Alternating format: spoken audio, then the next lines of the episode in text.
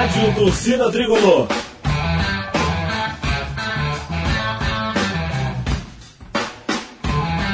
Rock Flu.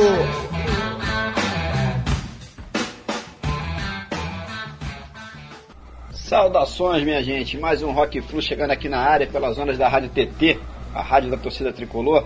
Eu sou o Sérgio Duarte, aqui ao lado do Gustavo Valadares, nessa edição que é de número 136 e a gente considera como sendo super especial, pois estamos detonando por aqui o nosso especial Rock Quadrinhos Volume 2, sendo que isso está acontecendo exatamente, vejam só que interessante, 10 anos depois que fizemos a primeira edição dessa dobradinha sensacional, Quadrinhos e Rock and Roll, já que o volume 1 rodou lá atrás no mês de outubro do ano de 2008.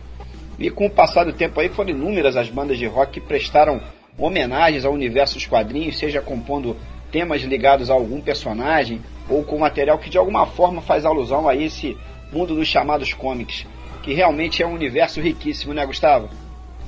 Pois é, Serginho, sem dúvida um universo riquíssimo aí aqui no Rock Flu, sempre que aparece a chance. É, estamos falando sobre quadrinhos, né, que é uma praia que a gente curte muito. Um bom exemplo aí foi, inclusive, a edição anterior aqui do programa aí do mês passado, né, na qual entrevistamos nosso amigo Luciano Cunha, é, por exemplo, aí, que é justamente um autor de quadrinhos, né? Dele, o personagem é, que está na moda, é, inclusive, aí nos quadrinhos nacionais, é, O Doutrinador, que virou até filme aí, vai estrear agora, é, no, no, agora no mês de novembro, né? Bom, mas para essa edição aqui de hoje, é, esse nosso especial aí, Rock e Quadrinhos Volume 2, o mais interessante da história é que estamos recebendo por aqui o mesmo convidado da vez anterior, aí, de 10 anos atrás.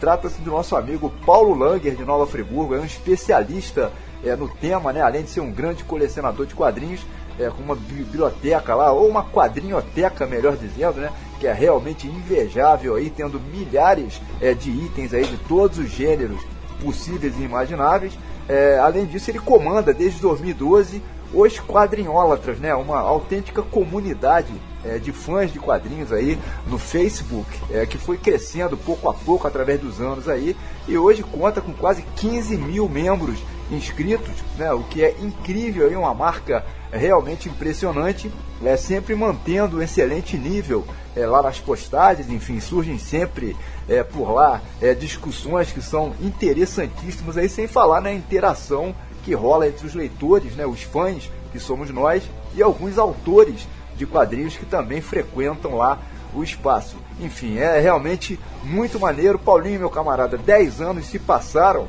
né, cara? E o mais importante é que mantivemos esse tempo todo aí a nossa amizade, né? O interesse por quadrinhos, por rock and roll, por arte, por cultura em geral. É, isso é muito legal, né? É um prazer te receber mais uma vez aqui no Rock Flu, cara. Seja bem-vindo aí. Não somos mais, talvez, tão bonitões aí como antes meu camarada, né? Como 10 anos atrás, aí mas estão mais experientes, pelo menos isso, né? Não, assim, bonito eu continuo sendo, porque toda vez que eu faço uma merda, sempre falo assim, bonito, né, Paulo Lange? né? Mas é aí essa satisfação de estar aqui de novo, Gustavo, Serginho, esses amigos aí do bom e velho rock and roll, apesar das nossas diferenças futebolísticas, mas temos o futebol e os quadrinhos assim como uma arte em comum, né? Que tanto amamos. E 10 anos, hein, Gustavo? 10 anos e a gente podendo colaborar aqui com o Rock Flu, que para mim é, um, é, uma honra né, participar, que eu admiro muito o trabalho de vocês, divulgando aí o bom e velho rock and roll e associado a um tema tão legal que é o futebol, né? Apesar de ser fluminense, né? Pô, Flusão aí, só alegria, pô. Ô Paulinho, eu, eu reescutei essa semana, cara, aquela edição que a gente gravou 10 anos atrás, o volume 1 do nosso especial Rock Quadrinhos, e fiz isso até para entrar no clima, né, pra gente gravar aqui hoje. E um detalhe interessante que me chamou a atenção, cara, foi que naquela época você e o Gustavo estavam juntos na TV, né, lá com o Rock Company, um programa de TV que era de rock majoritariamente, mas que apresentava também dicas culturais super variadas, como filmes, livros, séries de TV e muitos quadrinhos também, né? Essa parte aí era você, inclusive, que comandava, né, lá com o quadro Comics, que era semanal. Cara, eu me amarrava no Rock Company, eu acompanhava na época pela internet, era fã de vocês. E o que que houve, cara? Vocês pararam aí de produzir. É... Pô, hoje a gente vê tanto canal bacana de YouTube, cara, tanta coisa rolando, enfim. Eu acho que vocês tinham qualidade pra caramba, fora de brincadeira. Na minha visão aí, o Rock Company foi um marco, cara. assim, o, o Rock Company realmente foi um marco, eu lembro isso muito antes de Facebook, WhatsApp, essas coisas todas. É, nós ousamos com o Rock Company, né? Ismael Carvalho, o líder, né? O Gustavo Valadares, que é o, outra sumidade aí, profundo conhecedor do rock.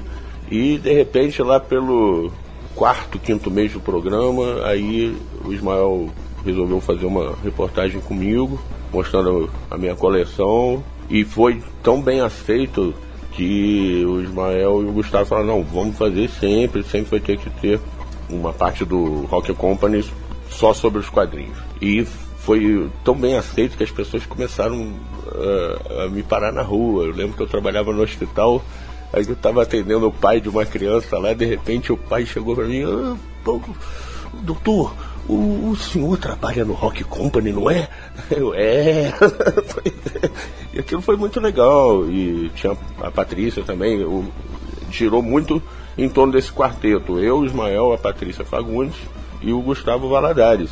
Ficávamos é, horas gravando, mas sem que aquilo fosse cansativo. Foi muito prazeroso, nós saímos sempre uma hora, duas horas da manhã e parecia que tinha passado cinco minutos, não dava nenhum trabalho.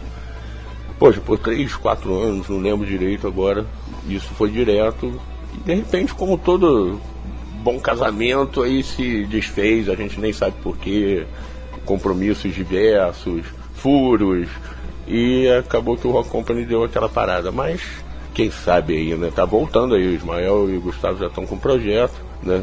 E eu gostaria de dar minha colaboração naquilo que eu sei que é sobre quadrinhos, né? Eu lembro até que no final daquela sequência inicial do Rock Company, os quadrinhólatras já existiam. E o, o, a parte do programa dedicado aos quadrinhos passou a se chamar Quadrinhólatras. Tem até registro disso na internet. Pois é, bela lembrança aí de vocês. O Rock Company, na verdade, ficou cerca de quatro anos direto no ar, né? Lá com, aquele nosso é, formato inicial, com a estrutura que o Paulinho comentou aí. É, depois rolou é, um, hiato, né? Tentamos um retorno ali pelos anos de 2011, 2012. Foi nessa época que justamente o quadro Comics passou a se chamar Quadrinhólatras, né? Mas o programa até tentou um retorno triunfal digamos assim, no ano passado aí para tentar é, emplacar de novo, né? Em 2017 foram gravadas é, cinco ou seis edições é, do programa, mas numa vibe totalmente diferente do que rolava antes, né? Isso porque a produção é, entendeu que o formato anterior já não tinha já não tinha muita vez, já não dava conta, é, enfim, isso porque é, supostamente aí em 10 anos o gosto público, né, por causa da internet, é, teria mudado pedindo aí uma coisa mais prática, né, mais rápida, mais enxuta, enfim, com um impacto visual maior, né, em detrimento do conteúdo. É, mas eu sinceramente não sei se é assim, não sei se é esse o caminho. É, será que, que mudamos tanto assim aí em 10 anos, ô, ô Paulinho? Estamos mesmo aí abrindo mão do conteúdo, cara, em busca de uma mera quantidade é, de cliques? Eu sei que essa é uma pergunta meio braba aí pra gente iniciar um programa tão light, enfim, assim como o nosso, mas agora que eu desenvolver esse papo aí, vamos concluir, né? Será que estamos ficando de modo geral em todas as áreas é, reduzidos é, a isso mesmo? Eu prefiro achar que a gente só está meio perdido aí com todas essas novas interações, novas tecnologias, enfim. E daqui a pouco é, tudo vai se adaptando, chegando é, talvez a um meio termo aí, voltando ao normal. Acho que, acho que é mais ou menos isso, né? É, eu acredito nisso. Acredito no, no meio termo. É claro que um, um programa do formato do Rock Company, ele não, não caberia mais você colocar quatro, cinco, seis clipes, talvez reportagens, bate-papos, né? Mas sem esquecer também, poxa, quem não gosta de ver um, uma passagem num show do Judas Priest, por exemplo, é, ou então daquele clipe raro, ou um encontro sensacional entre Rob Halford e Ozzy Osbourne, sei lá. Né? Eu acho que é, caberia um meio termo aí. Você não pode ser totalmente é, é, refém da linguagem de rede social. A rede social ela acaba né, nos limitando um pouco. Né? Você percebe que as pessoas têm preguiça de ler. Né? Então, quando você escreve um pouco além da conta, as pessoas, ih, lá vem textão, não sei mais o que e tal. Então, eu percebo que isso vai chegar a explodir, porque ninguém está aguentando também mais isso. Está um pouco saturado. Então, que, e, e, a tendência vai ser essa mesmo que você falou, um meio termo. Uma, não tanto no formato antigo, mas também não refém dessa mídia de rede social, que parece que está um pouco estagnada, as pessoas começam a se cansar. Né? Há um estresse né, no público consumidor em relação a esse tipo de linguagem. É, antes rolava esse papo, né, de que a internet era o escape aí da vida real, né, lá atrás quando ela surgiu era assim, e agora, por incrível que pareça, tá rolando o contrário, né, a vida real é que tá virando o escape. É o escape da internet, é isso mesmo. Né? E, assim, eu tenho procurado eu continuo lá cuidando do, dos quadrinhólatras como se fosse o filho, né? Porque eu tenho que cuidar, porque senão se eu deixar, é, os haters entram e começam a postar coisas nocivas, a, a grupalidade, tem os fakes que eu abomino totalmente, pessoas que se fazem passar por outras, que entram. Just... Então eu tenho que cuidar daquilo quase que de hora em hora. Mas não mais com a obsessão que eu tinha antes eu ficava realmente obcecado, perdi 5, 6 horas direto. Não faço mais isso, não me permito. Dou uma olhada, uma policiada para ver se está tudo bem e tal. Recebo os membros, dou os parabéns para quem está fazendo aniversário, falo de alguma data comemorativa, comento alguma coisa que alguém me pergunta, alguma dúvida sobre quadrinhos, mas não mais escravizado como antes. E está dando certo, parece que o grupo está até tendo uma dimensão mais light, você vê que os quadrinócios praticamente passou ileso né, de toda essa crise aí política, esses debates sem sentido, esses elementos de ódio. Claro, quando eu detectava alguma coisa ou algum integrante que pudesse havia bagunçar o espaço, nem dou mais satisfação, Gustavo. Nem dou mais satisfação, Serginho. É tchau e benção e pronto. Pois é, e só para registrar aqui, aproveitando esse gancho, a página do Rock Flu, que nunca precisou ser moderada, ou seja, ela sempre foi livre, enfim, para a galera postar o que quiser. É, sobre rock, sobre música em geral, sobre o Fluminense, ou mesmo sobre assuntos variados, mas que tinham algum interesse. Agora, de umas semanas para cá, tivemos que moderar, né, para tentar frear aí as postagens sobre política, que estavam ficando cada vez mais agressivas, quer dizer, as pessoas estão perdendo completamente a noção, né? Impressionante isso, cara, complicado tá complicado. E assim, é, sempre respeitando, como Aristóteles falou, o homem é um animal político. Só que o homem não é um animal politiqueiro. Né? E essa forma de fazer política no Brasil, sabe, é muito distante da concepção realmente da ciência política, como a gente entende, como estudamos aí. É até perigoso você falar o que, que você estudou, porque né, por causa de concepções erradas, né, de conceitos erroneamente transmitidos pelo povo, né, você pode ser vítima até de uma agressão. É, tá aí o, o nosso WhatsApp é, servindo como referência, né? Brincadeira. É, exatamente. Bom, minha gente, é hora de rolar uma pausa aqui no bate-papo para começarmos a detonar um rock and roll por aqui. Conforme já anunciamos na abertura do programa, essa edição é dedicada inteiramente aos cómics sendo que escolhemos hoje para rolar por aqui, claro, um set list completamente diferente do que rolou lá, lá atrás, né, no mês de outubro de 2008. Ou, quer dizer, exatos 10 anos se passaram, né? É incrível. E de lá para cá foram surgindo e fomos descobrindo sons novos. Essa dobradinha aí, rock e quadrinhos. E temos algumas surpresas também, né? Algumas pérolas, enfim, que a gente espera que agrade a todo mundo. Tá beleza? Bora lá então começar essa brincadeira. Só na caixa!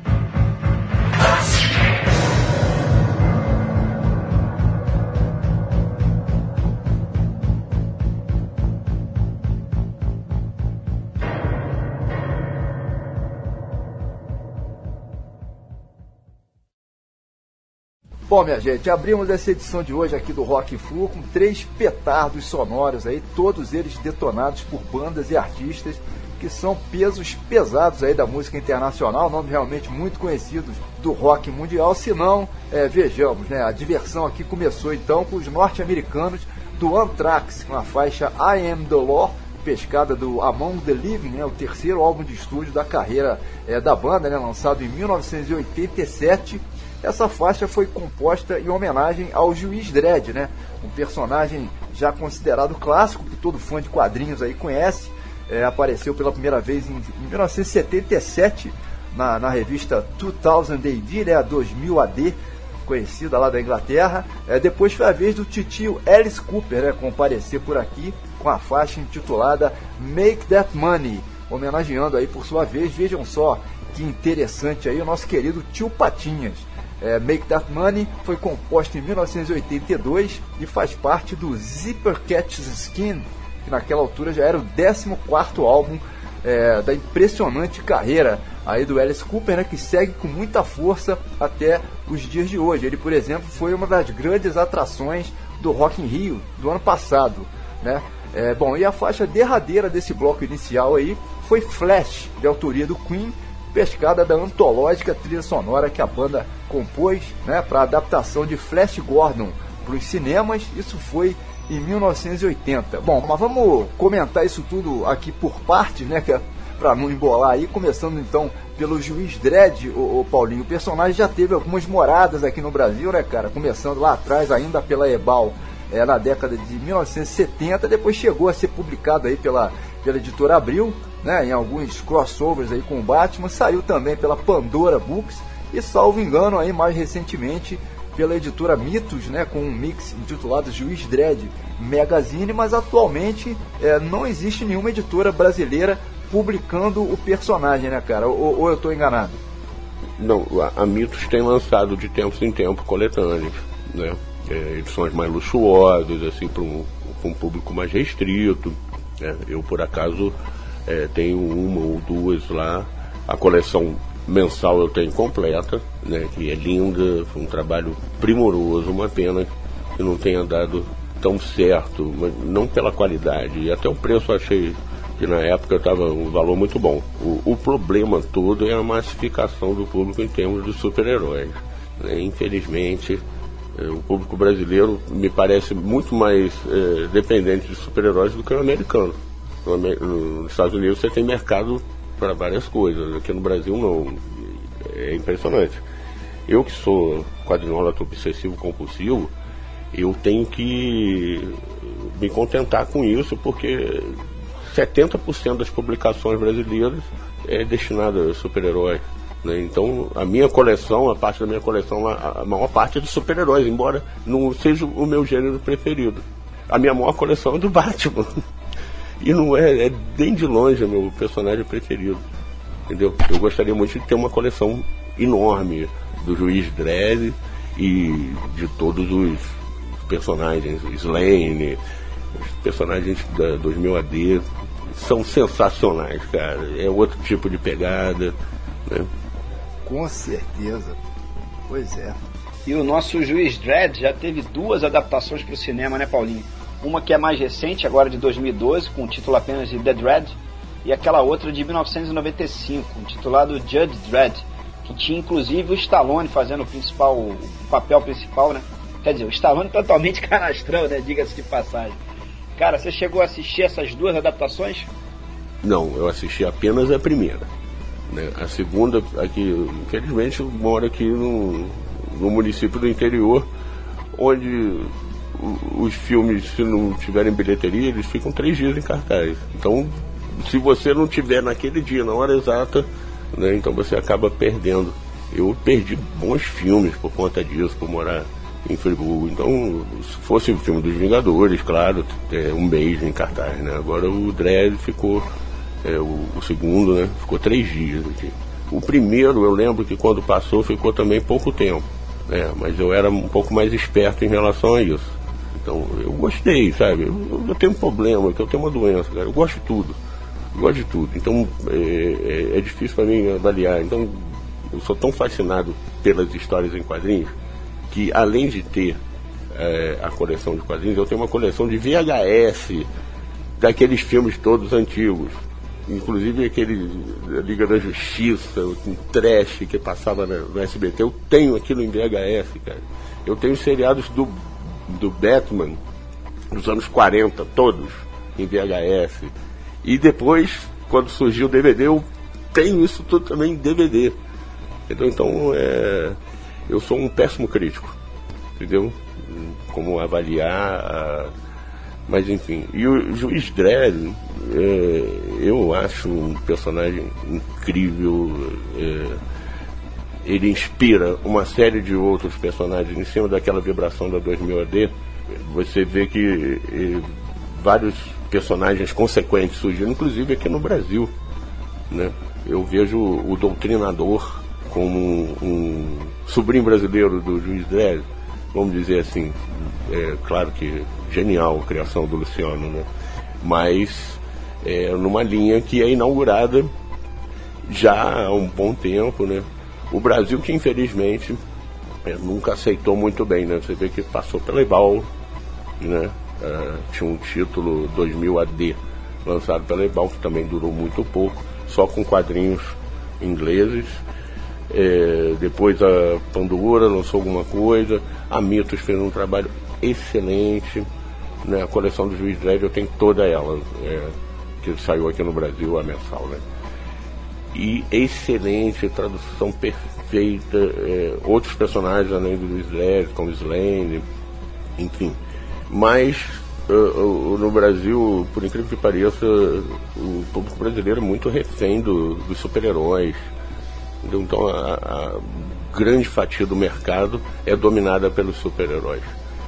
Entendeu? Então as pessoas é, acabam perdendo a oportunidade de conhecer outros gêneros de quadrinhos interessantes porque tem que comprar os super-heróis. Né? Entendeu? A mídia é muito forte. Parece que o público brasileiro é, gosta mais dos super-heróis que os próprios Estados Unidos. E lá nos Estados Unidos tudo é possível, né? o mercado para tudo até para as velharias que eu gosto, né? né? Tem um público lá que é old. Né? É verdade, não tem como a gente é, comparar né, com, com o mercado americano, né? Bom, mas pegando o gancho aí dessa segunda faixa que rolou, a Make That Money do tio Alice Cooper, em homenagem aí ao tio Patinhas, é, a música tem até um subtítulo, né? Scrooge's Song, que é a canção do Uncle Scrooge, enfim, que é o nosso tio Patinhas aí, eu queria já aproveitar para explorar justamente essa crise de quadrinhos Disney, né? No Brasil, com o rompimento lá do contrato com a editora Abril, depois de quase 70 anos ininterruptos aí de publicações, é, muitas delas semanais, né? O Pato Donald número 1, por exemplo, é, é de 1950. Enfim, é um baque gigantesco, né, Paulinho? Principalmente para quem aí, como nós, cresceu lendo esse tipo de material, né? Pato Donald, Zé Carioca, é, Disney, o Mickey, Tio Patinhas, é, enfim, parece que a própria editora Abril, aí, outrora tão poderosa, não anda lá muito bem das pernas, como um todo, né? É, cancelando aí inúmeras outras publicações. É, quem poderia imaginar isso, né, cara, uns anos atrás aí? Incrível, né? É, o problema é. Vou começar pelo Tio Patinhas. Tio Patinhas é um personagem fantástico, né? Ele. Eu acho que mesmo quem nunca leu um quadrinho na vida conhece o tio Patinhas. Aquela figura é quase que um, um arquétipo, né?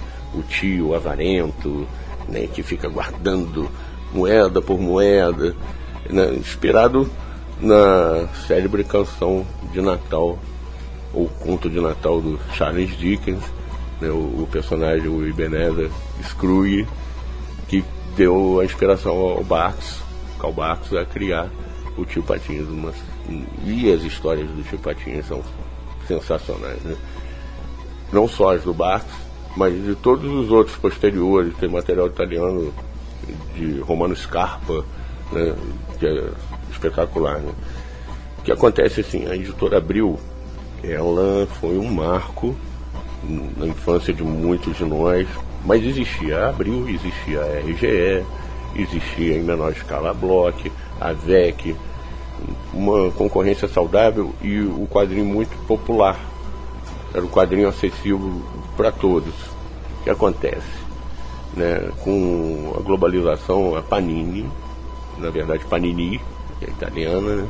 ela começa a estender o, o seu domínio sobre o planeta. Um poderio econômico enorme.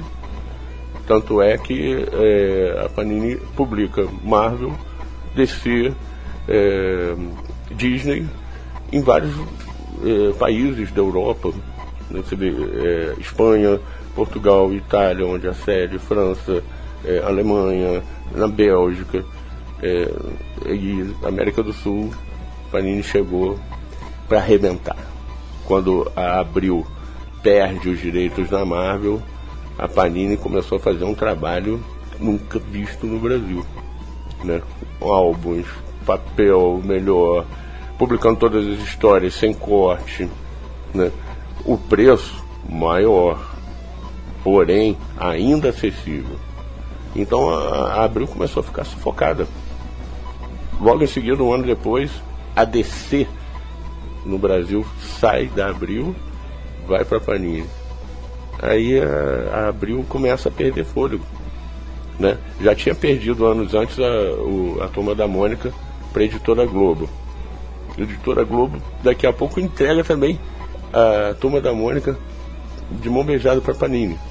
Então, é, esse mistério todo, eu acho até que isso é uma estratégia de marketing. Né? Tá deixando os personagens Disney mais vivos do que nunca. Porque, pô, na verdade estava vendendo mal. Né? as mensais da Disney estavam vendendo muito mal. O que sobressaía eram as edições especiais, mas o investimento nas edições especiais era muito caro para um público restrito. Entendeu? Tem uma, uma coleção do Mickey maravilhosa, anos de ouro do Mickey, maravilhosa. Só que é, era 60 pratas cada um. Agora está em promoção aí a 20 reais. Entendeu? Mas, pô, olha o investimento. Acabamento luxuoso, capa dura, material de primeira, papel de primeira, né? O público não aguenta. Entendeu? Então a Panini a, a Abril acabou investindo muito, era a tacada terradeira, e não teve o retorno. Né? E a Panini tem esse poder econômico. Agora já foi anunciado ontem né, um, um álbum de figurinhas do, dos 90 anos do Mickey, pela Panini. Mas você sabe assim que a Panini tem a divisão de quadrinhos e tem a divisão de figurinhas.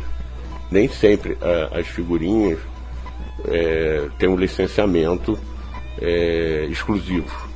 Entendeu? Isso não quer dizer que a Disney esteja com a Panini. Mas tudo leva a crer que sim né? É, tudo parece que está se encaminhando para isso, né? É, bom, e, e, chegamos então a essa dobradinha maravilhosa dessa versão aí de Flash Gordon, né? Juntando Alex Raymond de um lado e o Queen do outro, quer dizer, daí só poderia mesmo sair coisa boa, né, Paulinho? O, o, o filme de 1980, Flash Gordon, ele não é bom, mas, assim, eu gosto desse filme, eu tenho VHS e tenho também em DVD. Por quê, cara? É, naquela época, em 1980, eu era um moleque já quadrinhômetro, lógico, né? E eu era apaixonado pelo Flash Gordon, Alex Raymond. Para mim, é um dos três deuses dos quadrinhos. E aquele filme, quando surgiu, eu lembro que a Que Bom lançou um álbum de figurinhas que você só ganhava figurinha se você juntasse não sei quantos palitos de picolé. Então eu chupava picolé pra caramba, mas completei o álbum. Eu tenho um álbum até hoje lá em casa, que é do Flash Gordon. E quando passou no cinema, naquela época você conseguia assistir todas as sessões do cinema. Eu assistia todas, porque eu era fissurado no, no personagem. A dele era minha namorada, enfim, o professor Zarkov, aquela coisa toda, o Mongo, o, o, o planeta Mongo, né? Uh, o imperador Ming, o impiedoso, aquilo tudo me fascinava muito, até por conta do quadrinho do Flash Gordon. Então a gente tem uma memória afetiva pelo filme, mas o filme em si é terrível, né? E agora Queen, né? Queen, vamos dizer assim, é um maiores momentos da música de um passado recente é o Queen, né? Fred Mercury, é o, o Brian May, Mas o Fred Mercury, especialmente, é um cara que é, acho que é difícil a humanidade produzir um outro ser daquele. O cara era um músico, um artista completo, exímio compositor, né, pianista, vocalista, a presença de palco. Esteve, você também esteve lá no Rock in Rio naquele primeiro dia, 11 de janeiro de 1985, fechando aquela noite que já tinha é, White Snake, Iron Maiden e fechando apoteoticamente com Queen. Então, Fred Mercury, saudações, porque o cara é, é foi um Deus que caminhou entre nós e a gente aproveitou tão pouco, uma pena, né? Verdade, verdade. Apesar da carreira brilhante, aproveitamos muito pouco realmente do Fred Mercury. Ele que foi vitimado por aquela doença terrível, né, ali em meados do final dos anos 90, dos anos 80, e foi uma perda imensa. Bom, mas falamos agora aqui há, há pouco do, dos dois filmes do Juiz Dredd e agora dessa adaptação aí do Flash Gordon de 80 com a trilha sonora do Queen. Mas hoje a gente está testemunhando, né, Paulinho, uma verdadeira avalanche de produtos derivados de personagens de quadrinhos.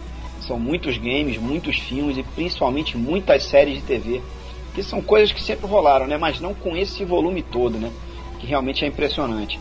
E por outro lado, até mesmo adaptações de quadrinhos brasileiros estão começando a rolar. Enfim, o que não era muito comum, já falamos rapidamente hoje por aqui, por exemplo, na abertura do programa do filme do Doutrinador, né? recentemente tivemos a, estreia de Tungstênio, um filme baseado na obra do quadrinista Marcelo Quintanilha, que é um artista excepcional. E existem outras centenas de exemplos, são vários filmes e séries de super-heróis, a gente vê isso toda hora, não só nos cinemas, né? Mas principalmente nesses novos serviços, né? streaming, tem Netflix, tem a Prime Video, que é da Amazon, tem o Crackle, tem também a HBO DO, tem o Globosat Play. É... Mas a pergunta que eu quero te fazer é a seguinte, Paulinho. No meio disso tudo, de todos esses lançamentos de filmes e de séries, dá tempo para acompanhar tudo, cara? Você consegue assistir tudo isso? Não. eu não consigo acompanhar tudo. Assim, eu sou. É... eu tenho uma doença, eu falo publicamente que eu sou quadrinhólatra obsessivo compulsivo. Então, eu leio é, pelo menos três quadrinhos por dia. Mas minha meta é ler 10. Né? E assim, que me perdoe aí todo mundo aí que fala aí que lê mais quadrinhos, eu não conheço. Eu já li mais de 30 mil quadrinhos. Com certeza. Então, ainda faltam, pelos meus cálculos, ler mais 100 mil quadrinhos na minha vida para eu ficar satisfeito. Né? Mesma coisa em relação aos filmes, aos seriados e tal. Eu não consigo. O dia, infelizmente, tem 24 horas. Eu aprendi hoje, já de um, uns 20 anos para cá, eu durmo muito pouco. Eu durmo cerca de 4 horas por noite, às vezes 5, quando estou muito cansado. Porque eu, eu me recuso. Porque eu quero viver bastante, eu quero eh, ler, eu quero assistir, eu quero ouvir meu som, eu quero ir lá publicar nos quadrões muito besteira, eu quero fazer o meu trabalho com, com, com as pessoas, né, com os desprovidos. Enfim, então, 24 horas apenas. Então, é, eu não consigo acompanhar. Mas o desejo é enorme. Agora, o, o que me deixa muito satisfeito, é, e eu acho que de alguma maneira o nosso movimento de quadrinólatras faz parte disso, como outros movimentos, né? começaram isoladamente, mas é, acabou tendo uma proporção.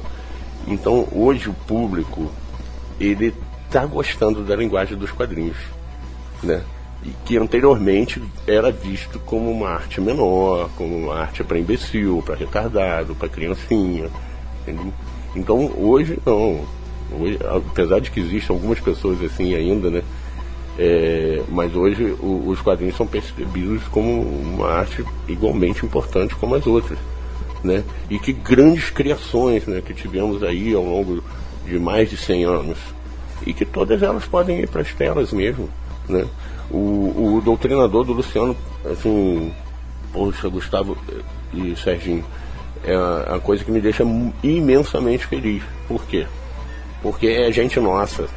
É um cara que, que sonhou, que estava lá na infância lendo o gibizinho dele, desenhando, mas não sei o que. Ou, ousou sonhar, acreditou no sonho e conseguiu. E conseguiu, assim, um por um.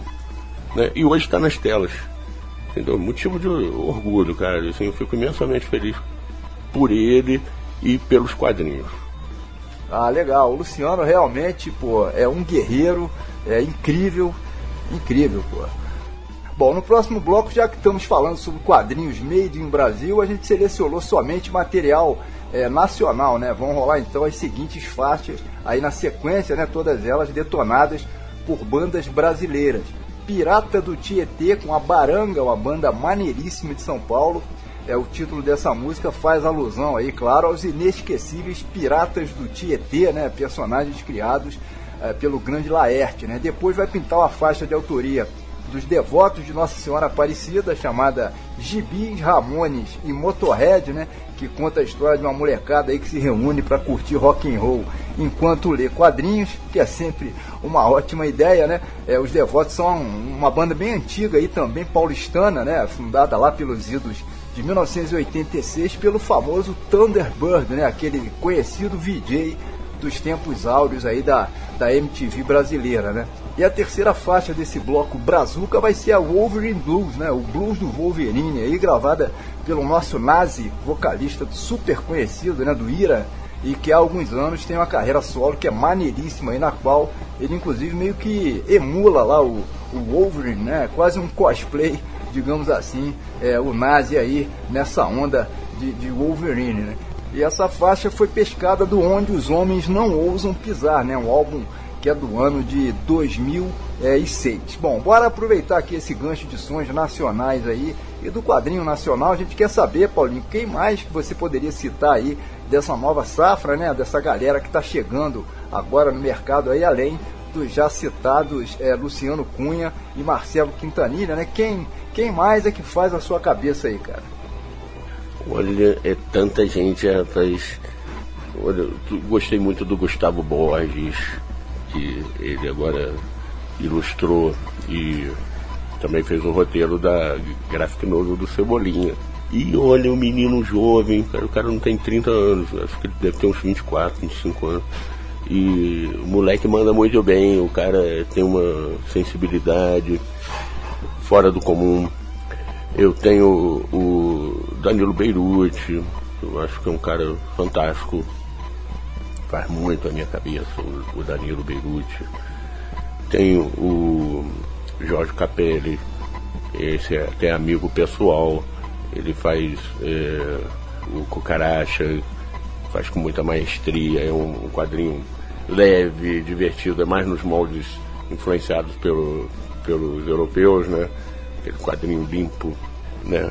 Tem o Lucas Libânio, que tem um, um personagem sensacional que se chama Hans Grotz.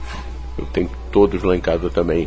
É, enfim, é, se eu estiver esquecendo de alguém, porque é, o, os quadrinhos não tem preço, cara. Eu não recebo nada para fazer aquilo, mas recebi a amizade de centenas de artistas que me mandam material. E eu vou ficar eternamente agradecido. Às vezes eu compro, né? Vejo que o cara está precisando até para dar uma força, para dar uma alavancada. Mas os artistas são tão generosos que eles me mandam de presente. Então, pô, eu fico até meio sem graça, mas enfim. E lá na minha, na minha gibiteca, eu tenho uma parte só para eles. Não só os que são meus amigos, mas também dos que eu não conheço, mas que fazem um quadrinho nacional. E, e isso é um sonho. Eu gostaria de fazer o meu quadrinho.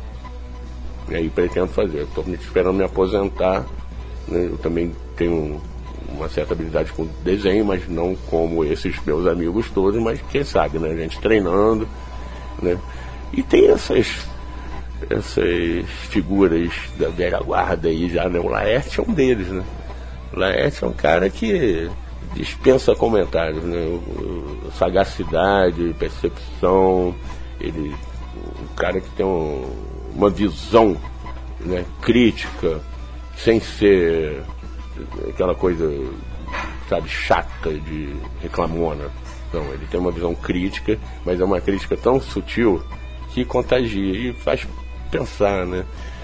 Acho que eu vou esquecer um monte, ou então se eu começar a falar aqui, eu vou começar a falar de vários. E, poxa, todos eles parabéns, cara. Eu gosto de todos.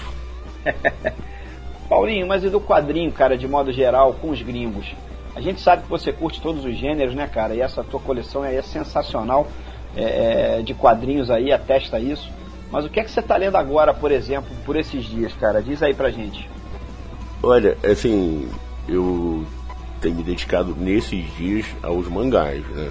Estou lendo muito One Punch Man, que é de um cara chamado One, que sensacional. Tô, tô lendo o novo Lobo Solitário, Vagabond, que está voltando às bancas, mas aí num acabamento luxuoso da Panini. Enfim, eu estou gostando muito do mangá, né? Especialmente eu gosto muito de mangá de samurai. Né? O Lobo Solitário para mim foi um, um marco, assim, toda a minha paixão pelos quadrinhos, porque antes daquilo eu não aceitava, né? Depois, agora eu tenho lido muito material do Léo, né? que meu amigo PH do Tu Já Viu me manda, e o Léo, você sabe que está radicado lá na França, né? e os brasileiros pouco conhecem o brasileiro Léo, e sou apaixonado, né? Li ultimamente também o casamento do Fantásio. o Fantásio se casou finalmente, né? E tem um personagem que eu gosto demais, português. É, não sei se tem sido lançado atualmente, mas eu consegui comprar todos os álbuns do Jim Del Mônaco, que é uma criação espetacular, quadrinho português, mas da melhor qualidade. Isso tudo faz muito minha cabeça.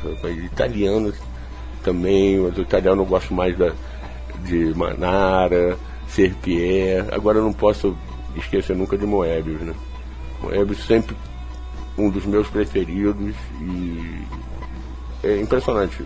Por mais que você tenha lido muita coisa de Moebius, é pouco, porque a produção do cara foi vastíssima, né? Então você sempre está achando alguma coisa que você nunca viu, né? Quadrinhos assim, eles não são datados, né? Né? Então você não pode falar nem que você está desatualizado porque eles não, não pertencem nem ao presente, nem ao passado, nem ao futuro. Eles estão ali. Né? Então você tem que ler antes de morrer. Né? Moebius é essencial demais. Né? Pô, sem dúvida, Titio Moebius aí para mim é top 5 aí de todos os tempos, tem nem para onde correr, né? Mas bom, minha gente, vamos lá então botar então mais esse som aqui para rolar nessa próxima sequência. Vamos de Baranga com Pirata do Tietê, depois é a vez de Gibis, Ramones e Motorhead, uma combinação perfeita aí, uma faixa dos devotos de Nossa Senhora Aparecida, fechando então com Wolverine Blues do Grande Nazi. Bora lá então, só na caixa.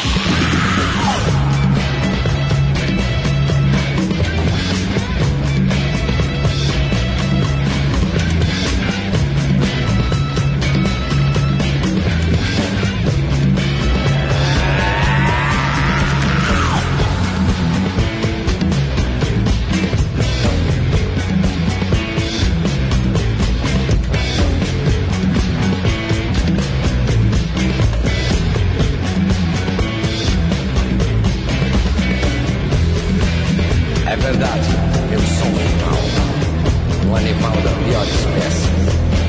Um animal que jamais se esquece. Um animal que se mata. E aí, Xará, você quer se divertir? Não me vinha com indiretas. Eu sempre faço a coisa certa. Eu sei da sua sensibilidade de cobra moral. Mas, meu amigo, eu mato cobra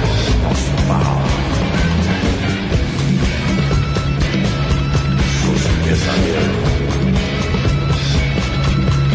Seu pior pesadelo.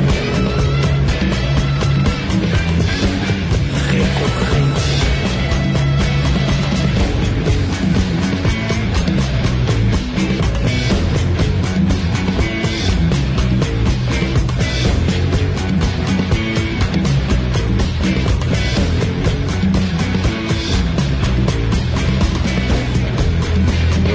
Saber o que eu tenho e você não tem? Isso eu não tem, Brad Pitt.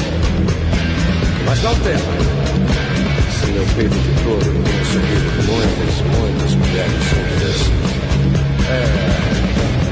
Através da vida, eu tenho arrastado milhares de grandes e amores. Milhares de milhares de milhares de milhares de amorzinhos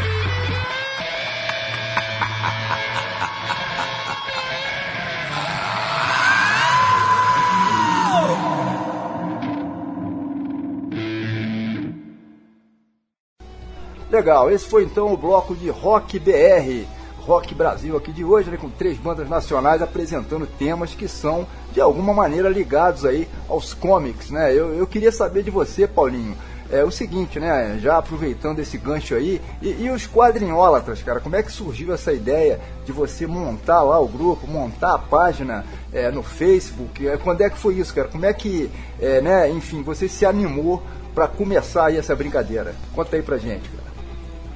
Na verdade, o, essa história de rede social surge na minha vida por conta da tragédia. né? Houve uma grande tragédia em Nova Friburgo, como todos sabem, em 2011, e eu eh, fui dado como morto. Muitas pessoas, porque na, na rua da minha casa houve um desabamento onde morreram 32 pessoas e aquele boato de que eu tinha morrido. E Pô, eu não morri, né? Estou aí até hoje. Mas enfim, como eu já, eu já era um cara assim, muito querido pela comunidade por causa do meu trabalho, pouca gente dos quadrinhos sabem, né? Mas eu sou psicólogo e trabalho com doentes mentais há, há 25 anos, é, trabalho com comunidades de base, é, pessoas em situação de rua. Então, para tranquilizar as pessoas, eu ficava é, vamos dizer assim, dormindo na casa da minha então namorada, eu resolvi montar um Facebook para é, avisar todo mundo que não estava vivo, não sei o que. Eu já tinha tido Orkut, mas eu mal entrava. Né? O meu único interesse na internet era os quadrinhos. E nesses anos todos, enquanto o mundo inteiro estava no Orkut, eu estava pesquisando sobre quadrinhos. Eu fiz uma pesquisa mundial. É, vou falar para você que eu sou autoridade nos quadrinhos, mas eu sei onde está determinada fonte de informação, porque eu fiz com mais de 10 anos isso. Desde que a internet surgiu, eu fuçando e fui adquirindo conhecimento, descobrindo coisas. Mas enfim, aí surgiu o Facebook E aí, de repente, um ano depois, lá para 2012, todos meus amigos no Facebook, eu frequentava a banca de jornal do Ralph Jandre, e ali a molecada sempre me perguntando um monte de coisa sobre quadrinhos. Já sabia que eu, que eu tinha uma coleção bacana e, e que eu lia. Realmente eu não pego um quadrinho e guardo sem ler. Eu leio todos, cara. Eu, os que eu não leio estão lá me esperando do lado da minha cama. Deve ter uns 200 lá, mas eu só guardo depois que eu os leio. Então o, a molecada lá naquela coisa, ah, é, pô, como é que surgiu o Homem-Aranha, não sei mais o que, o Homem-Aranha já se encontrou com o, o, o Hulk quantas vezes, quem é o autor, pô, falei, pô, Ralph, vamos montar um grupo? Aí ele, ah, top e tal, e qual vai ser o nome? E esse nome, quadrinhólatra, eu sempre, você deve lembrar disso, eu falava, não, eu sou quadrinhólatra. Né? Eu não sou alcoólatra, eu sou quadrinhólatra. Minha compulsão é essa. Eu gasto meu dinheiro na banca, não é na boca de povo, não é no botequim. É na banca de jornal. Eu tenho essa compulsividade mesmo. E aí o cara topou, aí eu cheguei em casa, montei mais ou menos, vi lá como é que eram as ferramentas para montar um grupo. E início do grupo foi mesmo aqui, em Nova Friburgo. Né? Você é membro fundador também de repente, daqui a uns seis meses, as pessoas foram descobrindo os quadrinhos e foram pedindo para entrar. E quando eu vi alguns artistas de quadrinhos, uns menos famosos, outros famosos? Danilo Beirute, por exemplo, está lá desde sempre, está o, o, o, Ivan Reis, está né? Tá desde sempre com a gente. Enfim, tem uns que pouco se manifestam, mas estão lá. Né? Pô, tá o Gustavo Machado, Quer dizer, vários é, figurões começaram a entrar no, no quadrinho, para mim, imensa alegria, honra, felicidade, porque eu sou fã desses caras todos. E de repente eu estava falando e as pessoas, assim, é, perguntando e eu respondi. Não como várias sumidades dos quadrinhos que a gente pôde conhecer ao longo desse período, mas também com uma certa qualidade. E o pessoal foi gostando daquilo. E eu sempre muito receptivo. É, então, uma coisa que eu tenho na vida mesmo, de sempre tratar bem as pessoas. E o que conquistou foi que eu comecei a, a dar para os novos integrantes um presente virtual. Eu via mais ou menos a cara da pessoa, assim, o que, que a pessoa gostava e escolhia um quadrinho, dois, três e pronto. E se era um artista, eu escolhi o quadrinho do artista, que foi cativando. Aí veio várias ideias, outras. É, presentear as pessoas no aniversário dela com um quadrinho. E o quadrinho sempre com uma capa de. E, e, e também fazendo alusões às datas comemorativas. Eu pesquisava aquilo, ficava pensando, pô, hoje é dia do quê? Hoje é dia do açougueiro. Então eu ia lá e procurava em toda a rede um quadrinho que tivesse uma capa com um cara cortando carne, o Pato Donald cortando carne no açougue. Pô, já consegui isso, cara. Cada coisa maluca. E, e aí foi tomando forma. Esse tipo de primeiro contato, feito assim dessa maneira, já acaba fazendo uma grande diferença, né, Paulinho? É. Sim, porque aí quando o cara já entra lá e ele é bem recebido, ele já se percebe como parte do grupo. E o outro, ele já percebe que aquele grupo ali não é para ficar é, de picuinha, né? De falar que Marvel é melhor que DC, de que não sei quem desenha mal, né? Ali não, ali é um, um grupo de amigos que vão falar sobre as coisas que gostam, né? Trocar informações, aprender, fazer amizades, né? Pô, através dos quadrinólatras, algumas parcerias surgiram. Pessoas começaram a desenvolver trabalhos em conjunto, porque se conheceram lá, naquele espaço. Claro, né? Isso aí não poderia ser sem é, alguns momentos tristes, né? Pois é, tem esses momentos tristes aí, tem também esse outro lado, né?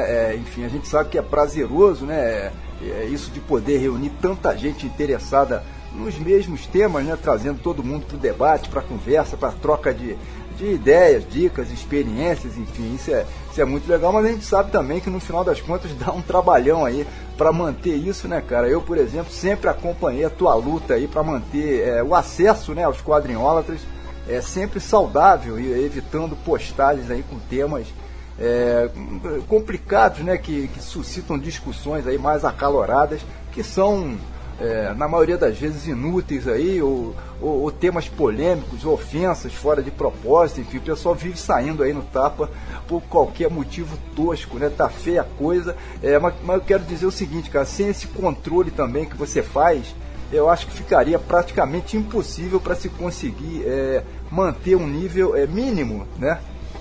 É, mas assim, é, para você ver, quase nós vão completar sete anos no, em abril de 2019.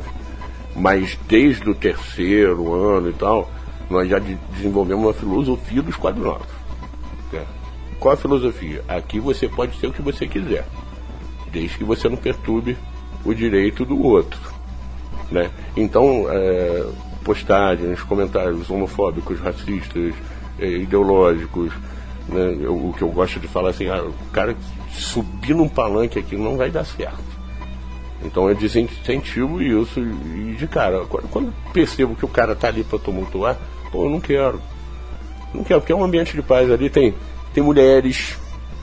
Né? Então o cara não vai me botar uma arte explícita ali.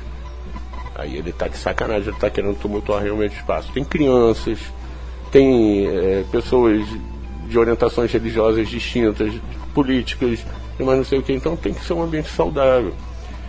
E Claro que eu acabei colecionando desafetos, alguma meia dúzia que não gostou e que falam mal de mim, não sei mais o que, mas pô, quer saber? Né? Cara, monta um grupo para falar mal de mim, então não tem problema nenhum. Eu não vou é, sofrer mais. Eu até sofria quando tinha lá nos primeiros tempos tinha que mandar alguém embora dos quadros, eu ficava pensando, pô, sacanagem, um ser humano que está ali do outro lado, todo mundo tem o seu o seu dia de pedir. Isso até relevo. Agora, quando você percebe que o cara constantemente está ali, e agora eu, eu, eu igual super-herói, eu tenho arqui-inimigo. Eu tenho uns dois ou três que eles querem entrar de volta de todo jeito e criam um perfil fake e tal. Aí, só que uma vez teve um, um garoto, o garoto xingava todo mundo, não sei o que, eu tive que mandar o garoto no perfil do garoto ele estava com é, 47 anos, mas na verdade depois eu descobri que o garoto tinha 13 anos. Eu até consegui conversar com a mãe do garoto, né, para falar, pô, ele tá fazendo umas atitudes aí meio esquisitas. Caso de conselho tutelar, ele ameaçou até um outro de morte lá, um integrante do grupo, umas coisas meio né, patológicas até. Pois bem, só que o garoto tinha uma, um, alguns erros de concordância que eram dele. Daqui a pouco passou uns dois meses que o garoto foi banido, me veio com outro perfil, né? Aí eu inicialmente aceitei, porque eu vi que tinham vários amigos em comum. Eu falei, pô, vou botar um cara no grupo, não sei mais o que e tal. Daqui a pouco o cara resolve me mandar uma mensagem com os meus erros de grafia. Aí no, no Messenger tem um, assim, a localização, né? E era do interior de Pernambuco né? Falei, pô, é o cara. Aí eu falei, poxa, como é que você tá? Beleza? Pô, sinto muito por você, mas eu vou ter que te banir de novo porque eu já saquei que é você. E se você continuar insistindo, você lembra daquela história que eu te falei em relação ao conselho tutelar? Pois bem, agora eu vou. Nunca mais o garoto encheu o saco, nunca mais ele quis se infiltrar no grupo. Entendeu? Agora, como é que é o poder do fake? ele conseguiu enganar vários amigos meus. Eu só botei o cara no grupo porque eu vi que ele tinha quarenta e tantos amigos em comum. Todos ligados a quadrinho. Eu ingenuamente, entendeu? Mas agora eu sou muito safo, cara. Agora, pra eu aceitar alguém no grupo, eu olho o perfil inteiro para ver se não é fake. E se tiver algumas atitudes discriminatórias no perfil, eu prefiro não aceitar porque eu sei que ele vai levar o preconceito dele para dentro de um espaço que é de paz. É, eu, eu acho que eu vou votar em você, cara, para ser o moderador geral aí da internet mundial. Eu acho que assim as coisas vão melhorar muito, pô. Tu é o cara. É, agora eu tô, tô fera nisso, hein? Tô fera, hein? Pois é, esse tipo de coisa que precisa ser combatida sempre, né? Perfil fake, fake news. Parece que fake é a palavra da moda, infelizmente. Bom, mas beleza, no próximo bloco, as duas primeiras faixas que vão rolar se referem ao mundo dos super-heróis lá da Marvel e da DC, ou melhor, pela ordem da DC e da Marvel. Pois a primeira rolar tem relação com a DC, trata-se da Jimmy Olsen Blues, faixa de autoria das Spin Doctors, banda de Nova York formada ainda nos anos 80, que ganhou fama mundial aí nos anos 90. Jimmy Olsen, como todo mundo sabe, e quem não sabe deveria saber, é o fotógrafo do Planeta Diário, um jornal fictício lá dos quadrinhos do Superman. E na sequência vai rolar Hulk, que por sua vez é um dos principais personagens do universo Marvel. Claro todo mundo conhece o incrível Hulk, né? Numa faixa que a gente pescou de um álbum de 72, absolutamente sensacional da Icarus, uma banda inglesa, tanto quanto obscura, né, de rock progressivo, e cujos integrantes eram fanáticos por quadrinhos e resolveram gravar essa pérola para homenagear justamente o universo de super-heróis da Marvel Comics. Quer dizer, todas as faixas do álbum possuem títulos de super-heróis. Além do Hulk, tem o Quarteto Fantástico, Homem-Aranha, Thor, Demolidor, Capitão América. E o mais legal de tudo é que os próprios músicos se apresentam nos créditos com nomes misturados também a esses personagens. O vinil desse álbum, na época, foi rapidamente retirado do catálogo de venda da gravadora por conta dos direitos autorais, porque a Marvel não gostou nada dessa brincadeira mas rolou um relançamento em 2007 por um selo japonês em CD e é esse material que se pode encontrar disponível na internet para compra. Quem se interessar, por exemplo, pode pesquisar e, por incrível que pareça, até aqui no nosso Mercado Livre, esse item aparece para venda. Por esses dias mesmos eu fiz uma, fiz uma pesquisa rápida e achei. Olha só que interessante, Paulinho. Está em torno de 140 reais. É mole? Pô, o LP então deve custar quanto, hein? Né? Agora, é voltando do Jimmy Olsen, particularmente eu não gosto muito desse personagem. Né? A gente entende o contexto em que ele foi lançado. Era a época dos sidekicks. O Capitão América tinha o Buck, o Batman, o mais famoso de todos, né? o Robin, o, o Arqueiro Verde tinha o Speedy, é, Flash tinha o Kid Flash, o Superman tinha que ter o Jimmy Olsen né? E ele, mala sem alça, com aquele reloginho chamando toda hora o Super. O Super estava lá na boa com a luz e estava o Jimmy lá em perigo e tal. Mas a gente compreende o contexto histórico, né? Mas eu acho assim, se fosse hoje, esse personagem não teria muita. É... Tanto é que ele aparece assim contracendo, mas acho que mais por insistência da DC de manter os personagens vivos do que essencialmente como protagonistas. Né? Jimmy Olsen tinha uma revista é, que durou anos nos Estados Unidos, assim como a Lois. Lois Lane também tinha a revista dela. Agora, é interessante que aqui no Brasil saíram essas revistas, mas só que eram é, as, as, duas revistas eram lançadas em uma só pela Ebal. Miriam Lane, que era o nome né, da Lois aqui no Brasil, e Jimmy Olsen não fez sucesso algum, era das revistas menos vendidas da Ebal. Né? Superman, é, no caso do Super-Homem, né? vendia bem mais. Agora, quanto a, a essa pérola, é, The Mother World of Icarus, realmente é um descasso, vale todo a pena. Por acaso você me presenteou com uma cópia há mais de 10 anos que eu tenho até hoje. Eu não a escuto, mas eu escuto na internet. Porque tem no YouTube, né? Agora, é, poxa, 140 reais o CD, hein? Imagina quanto que deve estar tá valendo o LP. Porque a Marvel ficou em cima, né? A Marvel... Ficou, ficou em cima, aí foi retirado rapidamente do mercado. É, é coisa de semanas aí, cara. Mas então deve valer um, uma fortuna. Você sabe que tem um LP do Raul Seixas, o segundo dele, que aconteceu isso, né? Ficou um mês no mercado. Quase. Quer dizer, não vendeu nada. Hoje vale uma casa, vamos dizer assim. Né? O segundo LP do Raul, antes dele explodir, que ele era produtor da CBS. Aí o, o presidente da CBS foi fazer uma viagem nos Estados Unidos e o Raul contratou só músicos caros, instrumentos caros, fez uma super produção. Ele mesmo dizia que era estilo de Frank Zappa, né? Gastou uma fortuna. Você ter uma ideia, ele contratou um cara para tocar uma nota numa harpa paraguaia. A harpa na época veio de São Paulo no caminhão, só tocou uma nota e gastou uma baba. Quando o presidente da CBF voltou, não teve outra saída a não ser recolher os discos e mandar o Raul Seixas embora. Ele ainda não era o Raul Seixas que a gente conheceu depois, em, em 73 e tal. Mas, mais ou menos parecido com isso, né? A loucura do, do Marvel World of Icarus. Que é excelente o disco, vale a pena conhecer todo, né? Não só essa faixa aí. Claro, é uma pérola realmente aí, bela lembrança do Raul Seixas, né? Somos grandes fãs aqui do Titio Raul também, né, Serginho?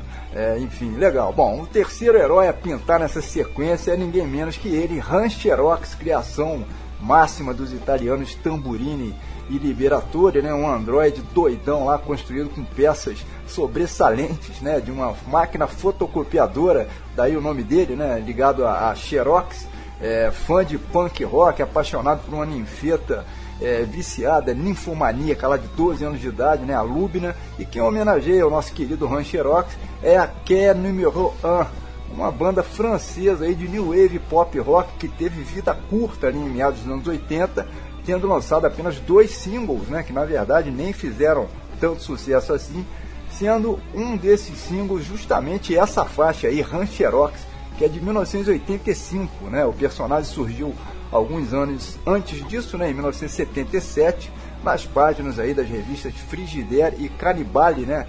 É, mas foi a partir de 1981, com o lançamento de uma aventura completa, né, Rancherox em Nova York, que, que ele realmente explodiu aí, isso rolou no mundo inteiro a ponto de ter inspirado, vejam só que interessante aí, até mesmo uma banda francesa, né, é, como homenagem. E é bom a gente frisar que Rancherox reinou também aqui no Brasil, né, Paulinho, alguns anos mais tarde, através das páginas da mitológica revista Animal, isso foi a partir de 1988 somente, é, mas eu me referi aí é, ao personagem como um herói, mas ele seria mais um anti-herói, né, ou, ou, sei lá, alguma coisa perto disso aí, né, cara? E aí, como definir aí o nosso Rancherox, cara? É, assim, é o protagonista, né, assim, o conceito de herói, ele é muito é, associado a, aos próprios quadrinhos de super-heróis. Não tem jeito, a luta do bem contra o mal. Isso é uma coisa bem uh, do pragmatismo americano e tal. Agora, o, a maneira europeia de fazer quadrinhos é diferente. E não, não é exatamente isso. É, o cara que está ali no centro ele é, é o protagonista. Não é exatamente um herói. Né? Então ele faz cagada, ele arrepia, você vê que o, o amor dele, a Lubina, tem 12 anos, pô, politicamente incorreto, acho que até naquela época, não é? E a menina viciada em drogas e tal, mas eles são protagonistas, eles estão ali fazendo um, um pool com o público. Maneira europeia de fazer quadrinhos, diferente do americano. O americano somente com o Frank Miller, com o Cavaleiro das Trevas, é aí que você começa a perceber esses, eh, essas influências europeias em cima do quadrinho americano que tenta colocar o protagonista nem sempre sendo um cara bacana. Mas acaba que dá tantas voltas, tantas voltas, tantas voltas, que aí acaba aquela história mesmo do bem contra o mal e pronto, acabou. Na Xerox é obra-prima. A gente pôde acompanhar no Animal, a gente pôde acompanhar depois na heavy metal, naquela heavy metal brasileira. A tradução não era lá essas coisas, mas era uma maneira de saciar aos nossos apelos por um quadrinho desse tipo. E depois, né, essa edição maravilhosa da Conrad, uma edição maravilhosa, né? Completa, será que é completa mesmo? Tem tudo ali, né? E quem sabe não tem algum material perdido para saciar a nossa saudade de Rancherox. Opa, tá aí uma bela questão realmente. A Conrad anunciou que o álbum era completo, né, contendo todo e qualquer material do Han Xerox, que já tenha sido publicado antes por algum editor e tal, mas quem sabe aí no futuro próximo, sei lá, parece alguma raridade que ficou de fora. No mundo da música isso acontece sempre, né? As bandas estão sempre descobrindo, lançando outtakes, sobras de gravações antigas. Quem sabe nos quadrinhos isso também não acontece, né? Vamos torcer. Bom, minha gente, hora de chamarmos então mais essa sequência sonora. Paulinho, meu amigo, você já participou dessa brincadeira aqui com a gente, portanto sabe muito bem como é que funciona, né? A gente tem uma tradição aqui no programa, que aliás é a nossa mais antiga tradição, que é o seguinte: todo convidado que aparece por aqui precisa apresentar pelo menos um dos blocos de música aqui para os ouvintes, como se fosse um DJ. Tá falado? Capricha então, respira fundo e manda bala. Então, nesse bloco aí, né, falamos tanto aí, Jimmy Olsen's Blues, com Spin Doctors, depois uma faixa do Icarus, Hulk, em homenagem ao nosso Verdão, e Rancherox com Que é Número 1. Pô, Paulinho, pelo visto tu manda bem no francês aí, hein? Tu fala francês, cara? Rapaz, francês pra mim é uma língua assim terrível. Assim, eu tenho quadrinhos franceses lá, mas é, eu demoro 257 anos para ler um quadrinho francês, cara. E assim, tem que recorrer toda hora ao tradutor. Às vezes fico emperrado, às vezes eu tenho que imaginar. Então, enquanto que eu leio 10 quadrinhos em português, eu leio um francês. Então não dá para mim num universo totalmente extraterrestre. É um sofrimento, né? Sofrimento, até pra falar, cara. Tem que fazer biquinho, essas coisas. Não, não, mas mandou bem, mandou bem. Bora rolar então esse som aí, vamos lá. Som da caixa.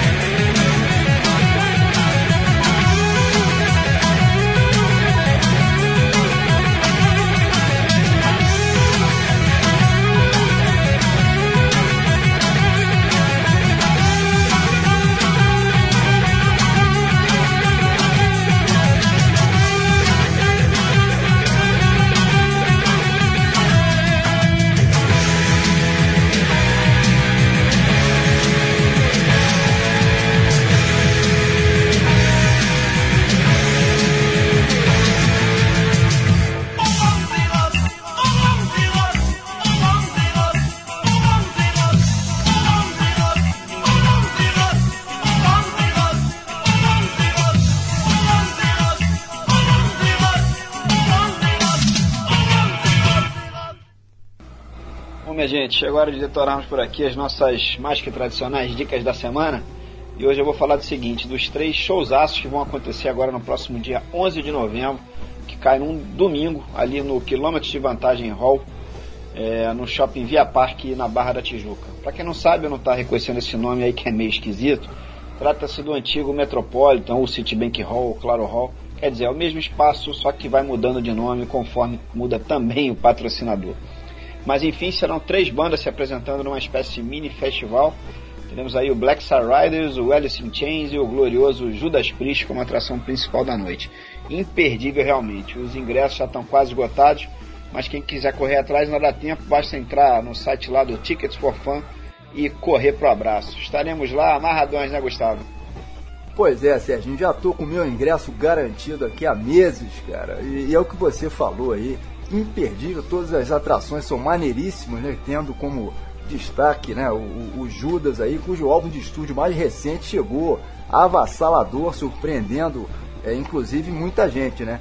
Vai ser é, demais. Bom, mas no meu caso as minhas dicas serão as seguintes, eu vou mandar logo duas de uma vez. A primeira é uma entrevista recente do mestre Robert Crumb, né, um dos maiores quadrinistas hoje vivos aí, feitas pelo Pedro Bial. Ela foi exibida tem algumas semanas aí no programa do Pedro Bial lá na Rede Globo, né? E, e, hoje a gente encontra no YouTube, tem um link disponível lá, ou, ou no YouTube ou pelo Globosat Play, para quem tiver, claro, é até mais prático aí. É um papo sensacional do Bial com o Crumb e a esposa dele lá, né? A Aline. Eles vivem hoje numa cidadezinha francesa chamada Sauve, fica na região centro-sul é, lá do país, né? Próxima lá a Montpellier, entre Marselha e Toulouse, para situar é mais ou menos por aí, né? Um documento realmente histórico, quem curte quadrinhos não pode perder isso de jeito nenhum. E a segunda dica que eu passo é o filme do Doutrinador, né? O último Rock Flu, como até já comentamos hoje aqui, né? A gente conversou com o Luciano Cunha, que é o criador do personagem. É, e essa dica eu passo principalmente porque houve uma mudança aí na data de estreia do filme, que agora vai rolar no dia 1 de novembro próximo.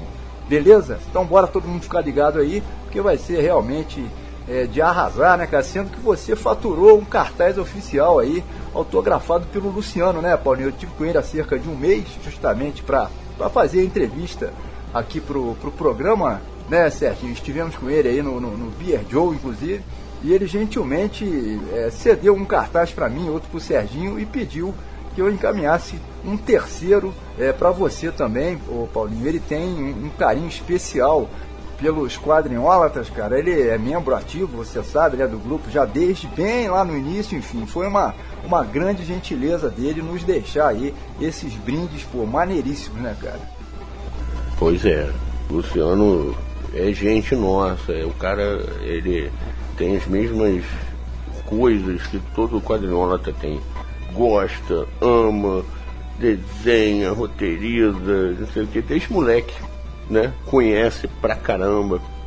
E o cara é de uma gentileza fora do comum. Poxa, Luciano, aqui, eu não, ainda não te conheci pessoalmente, mas é como se a gente se conhecesse há muito tempo. Né?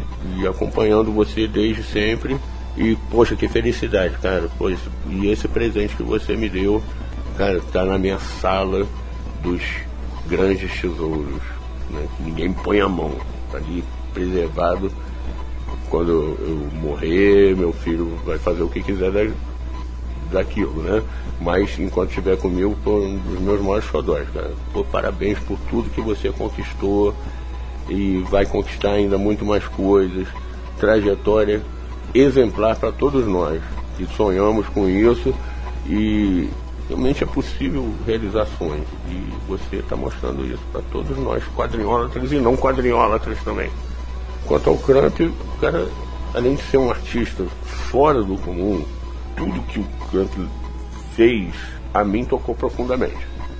Porque o cara me faz rir, o cara me faz pensar, o cara me faz é, é, ficar excitado. Enfim, o cara chegou mesmo para romper todas as regras. E o material do, do Cramp, ele conseguia sacanear os próprios hippies, né? sacaneava demais né? Aquela história toda de contracultura, mas não sei o que e tal. E ser amado pelos caras. Quem consegue isso? Somente um gênio daquele quilate, Robert Crump. Vale muito a pena ver essa entrevista. Né? E a Aline, né? A Aline também. Ela também tem um material dela, embora não seja tão poderoso quanto o do Cramp, mas de alguma forma ele. É, é, é, ela foi um casamento perfeito, né? Tanto é que estão até hoje. Né? Legal, Robert Crumb realmente é um caso à parte, enfim, é papa finíssima, né? Bom, minha gente, no quarto e último bloco aqui de hoje iremos detonar três bandas que apenas é, apenas possuem nomes que fazem alusão a grandes autores ou personagens de quadrinhos, mas que na verdade não não tem nenhuma outra ligação e tampouco as composições têm alguma coisa a ver, enfim, mas que a gente selecionou é, assim mesmo, né, para apresentar aqui porque são chances aí imperdíveis. Vejam só que maravilha aí quem a gente vai reunir por aqui agora é Moebius, Love and Rockets e Asterix. É mole? Pois é, bom demais, né? Bom, começando então pelo Moebius, que além de ser sem dúvida nenhuma um dos maiores quadrinistas aí de todos os tempos, né? É também o nome de uma banda da Itália. Vejam só que curioso aí, que é homônima. Aí é o grande mestre e a faixa que a gente escolheu dessa banda aí para jogar por aqui se chama Cole, pescada aí do Ibris, que é o primeiro álbum recém-lançado é, da Moebius. A própria banda se autodefine como sendo de groove metal, fazem um som realmente bem diferente, muito interessante. E Moebius, né, o quadrinista, por sua vez, faleceu recentemente, né, Paulinho? Foi uma perda irreparável aí. Esse cara foi, foi um monstro, deixou um legado impressionante. Ele nos deixou em 2012 né, cara? Ele faleceu é, logo depois que o, os quadrinhos surgiram. Foi uma das primeiras homenagens que eu prestei a um, um artista no grupo, foi justamente o Moebius. Moebius é o cara que assim, eu não dispenso nada. Se tiver ao meu alcance, parecer um quadrinho que eu não tenho, alguma coisa, inclusive ele como com Blueberry, né? Eu não dispenso. Porque eu sei que eu não estou perdendo dinheiro, cara. Eu estou fazendo investimento. Que Moebius é, é um extraterrestre, né, talvez. Né? Um cara desse, como é que pode ser explicado? É a arte limpa, uma arte que chega a ser obscena de, de tantos elementos visuais que ele usa e que transpassa, né? A arte de Moebius, ela consegue ser é, em 3D, né? Antes de se falar em 3D, você via que aquela arte saía do papel. Então, Moebius, para mim, um dos maiores gênios da, da nossa arte aí. Muito bem. Bom, e as outras duas atrações desse bloco, que vão fazer companhia aí ao Moebius, são Love and Rockets e Asterix. A Love and Rockets é uma banda de rock alternativo inglesa, né?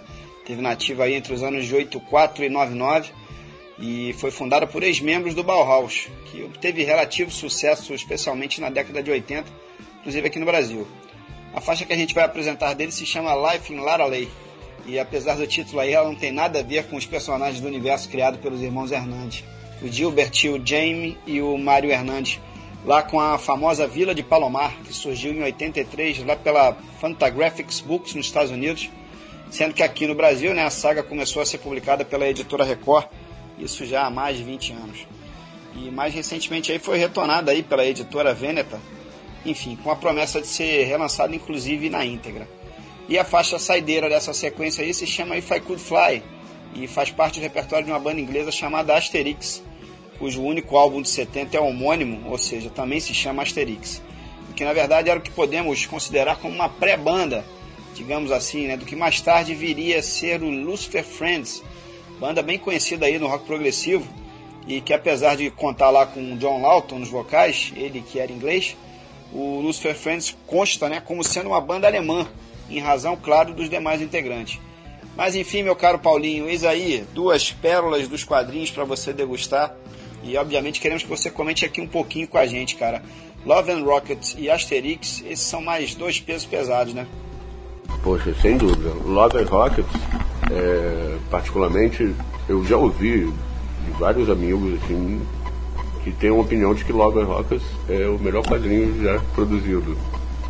Né? Não, não é a minha opinião, mas é um dos melhores, sem dúvida. Love and Rockets é uma obra genial de cabo a rabo. também não dispenso nenhum quando vejo. E se tiver no meu alcance, claro. Mas é, é o quadrinho, é, também atemporal, não fica velho. Você lê hoje, você vai gostar. E também, a partir de Love and Rockets, vários outros quadrinhos foram. É, é, surgiram influência dos irmãos Hernandes, realmente geniais. Agora, Asterix, cara. É, eu, eu praticamente tenho tudo do Asterix.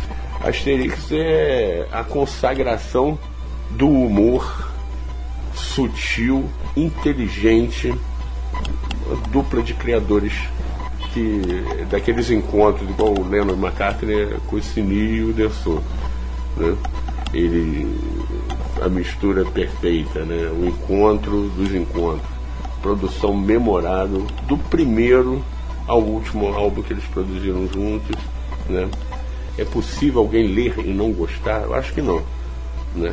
Engraçado que aqueles primeiros álbuns, para nós, é, às vezes parece até incompreensível, mas o, os amigos franceses falam que eles satirizavam toda a política local ali sutilmente, mas a cara daqueles centuriões eram os políticos franceses.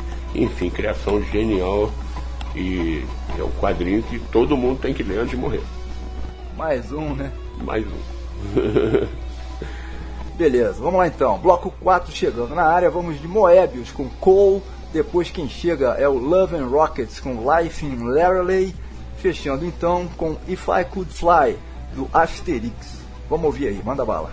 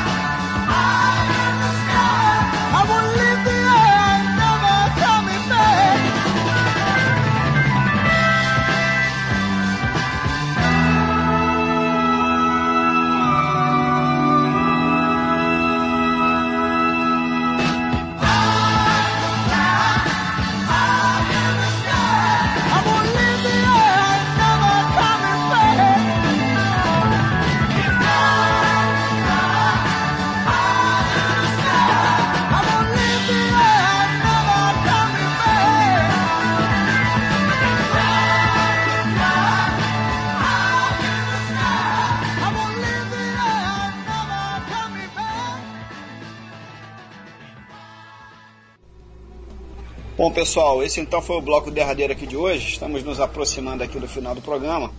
Mas antes eu tenho uma curiosidade, Paulinho, que é a seguinte: você tem milhares de gibis guardados lá na sua quadrinhoteca.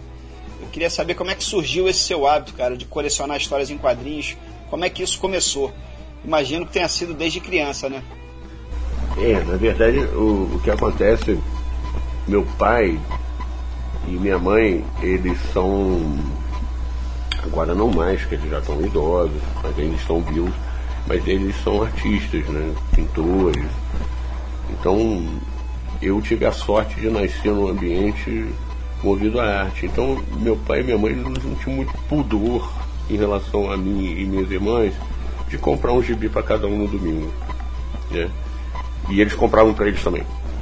E, e, e, engraçado que era na contramão da maioria dos pais na época, né, que tinha esse pensamento idiota de que o gibi emborrece, aliena.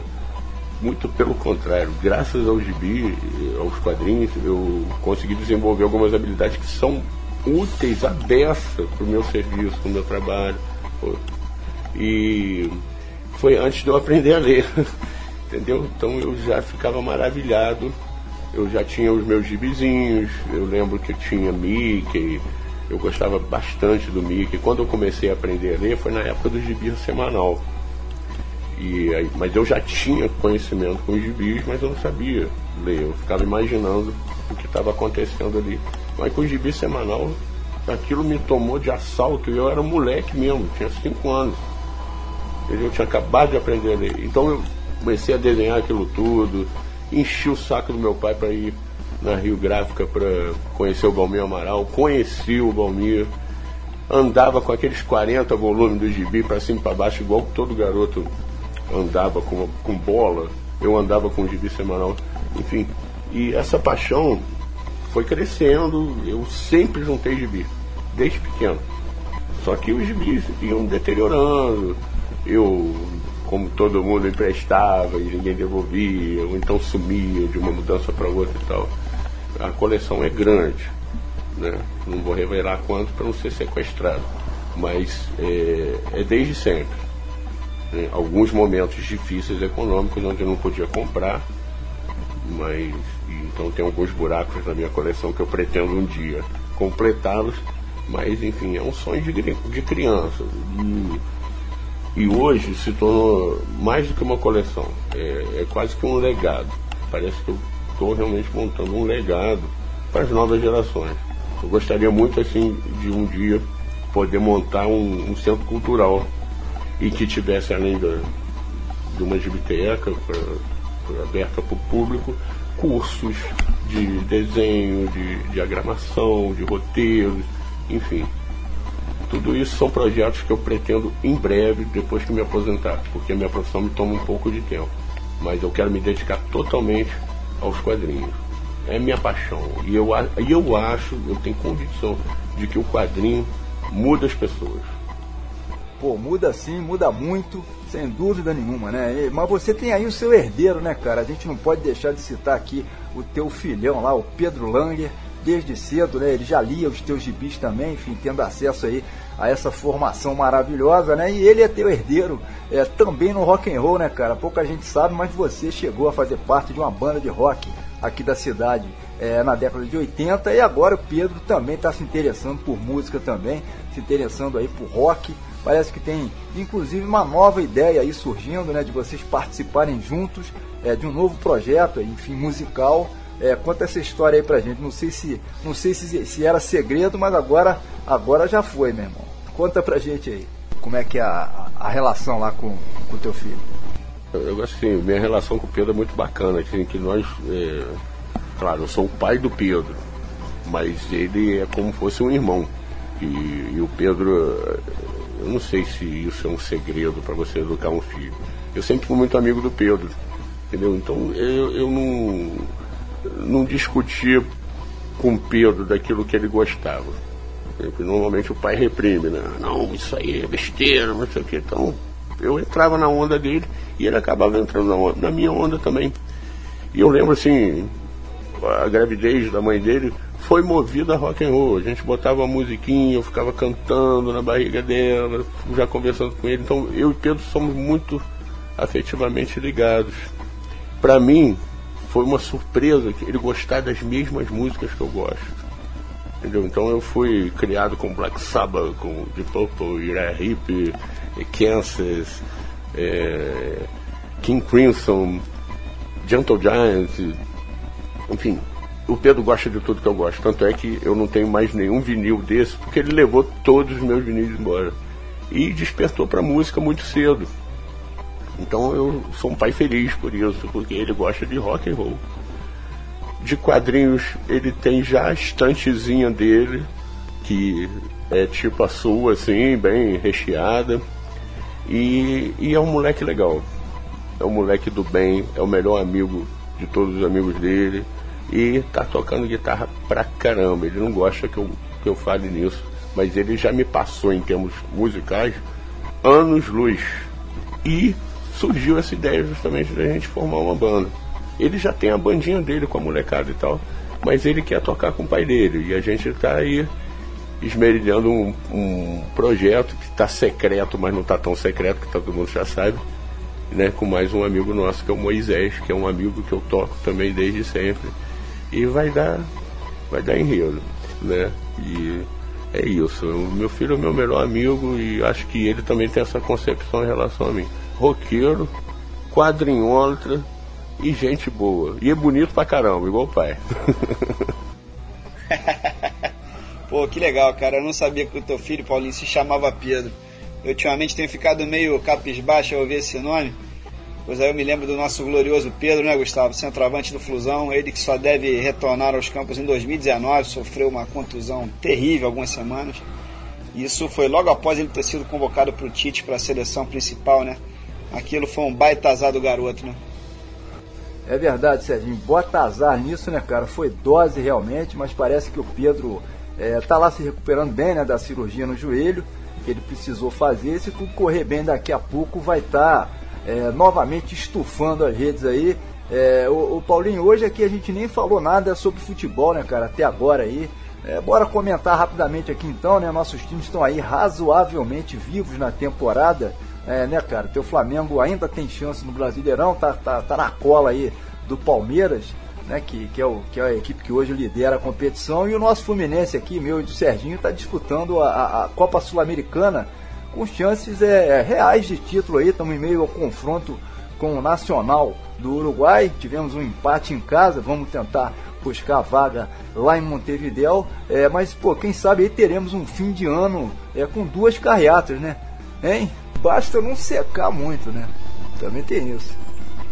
Pois é, mas assim, embora contrário à maioria dos flamenguistas, eu tô torcendo pro Fluminense. Meu pai é Fluminense, meu sobrinho é Fluminense, pô, você é Fluminense, Serginho é Fluminense, meus amigos, grandes amigos aí, são tricolores. E seria muito legal para o futebol do Rio um título sul-americano que há tempos, né? Que acho que o último título sul-americano foi a Mercosul do Vasco, se não me engano. E olha que tem tempo, hein? O Romário ainda tinha cabelo, né? Mas assim, e uma pena aí que o Botafogo esteja aí perigando sair para segundona. O futebol do Rio perde com isso, né? O Vasco não conta porque o Vasco não é time brasileiro, é português, né? Então a gente não conta, então os outros times aí, os três times do Rio. O Flamengo aí, quem sabe, né? Tomara, né? Porque esse negócio de cheirinho já tá enchendo o saco, já virou piada. Eu acho que o flamenguista agora nem tá falando mais, porque toda vez que fala, leva uma pernada. O Flamengo agora virou igual o Botafogo era antigamente de tudo. O pessoal fala assim, ah, são coisas que só acontecem com o Botafogo. Agora é o Flamengo. Já de uns 20 anos pra cá, tem coisas que só acontecem com o Flamengo, cara. Gol de barriga, é gol de letra, é não sei mais o que. É ataque dos sonhos que faz um gol. Não, só acontece com o Flamengo, cara. É cheirinho, que mais que foi? O campeão voltou, não sei o que. Só coisa Antigamente não, o Flamengo era time de chegada, chegou, ganhou. Isso há anos, né? Vamos combinar, né? O futebol paulista deita e rola. Essa que é a verdade. Nos últimos anos, sim, é verdade, você tem razão aí, cara. O Rio de Janeiro está passando também por uma crise generalizada, né? Acho que isso acaba contando também, enfim, para o nosso futebol tá aí meio por baixo, é, principalmente em relação a São Paulo. Mas a gente vai se recuperar, a gente tem que ser otimista, né? Não tem jeito. Bom, como já dissemos agora há pouco, o fim está próximo, mas claro que é como de, como, como de praxe, né? Vai rolar aquela faixa saideira. Hoje temos uma presença super especial para fechar a edição. Trata-se de uma homenagem aos quadrinhos feita por ninguém menos do que um ex-Beatle, o que é sempre muito especial. Né? Eu estou falando do Sir Paul McCartney, que gravou em 75, em seu álbum solo intitulado Venus em Mars, a faixa Magneto and the Titanium Man, fazendo alusão direta, enfim, a dois dos grandes vilões da Marvel, né? O Magneto, inimigo clássico dos X-Men, e o Homem Titânio, que era combatido nos quadrinhos pelo Homem de Ferro. Paulinho, eis aí um Beatle, né, cara? Rendendo-se à magia dos quadrinhos, né? Que moral, né? É. Os Beatles gostavam de quadrinhos, né? E o John Lennon, especialmente, ele citava isso, né?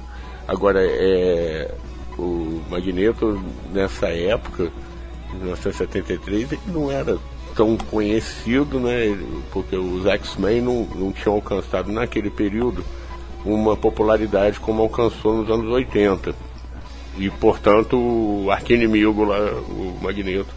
E o Homem Titânio foi um, um, vilão, esse já tinha mais popularidade na época do que o Magneto, que era um vilão do Homem de Ferro, aparecia muito naqueles desenhos animados. Agora, impressionante, será que são eles mesmo? Né? Vamos ter que um dia levar um Lero com o Paul para saber se são eles ou não, mas vale sempre a lembrança, né? Vamos fechar com chave de ouro, né? Sim, sim, chave de ouro aí, com certeza são eles mesmos, né? Eu fico achando até que mais do que dos quadrinhos era justamente dos desenhos animados, né? Daqueles clássicos desenhos animados é, lá da Marvel, né? Que bateu lá, talvez, né? Tenha batido a inspiração para o Paul McCartney compor essa música.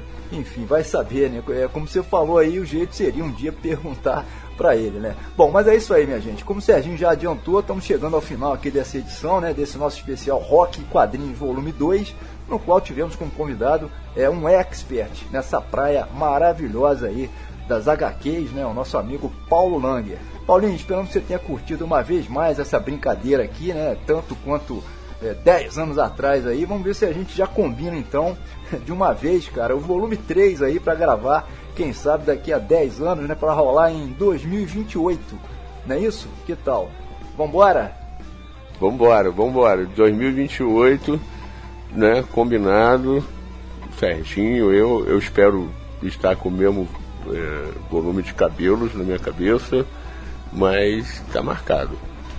Com certeza, quantos rockings é, legais que vão surgir, né, falando de quadrinhos e tal e o Luciano Cunha lá em Hollywood, mandando bem, ricão, bancando a gente lá nos Estados Unidos, hein? Hein, Gustavo?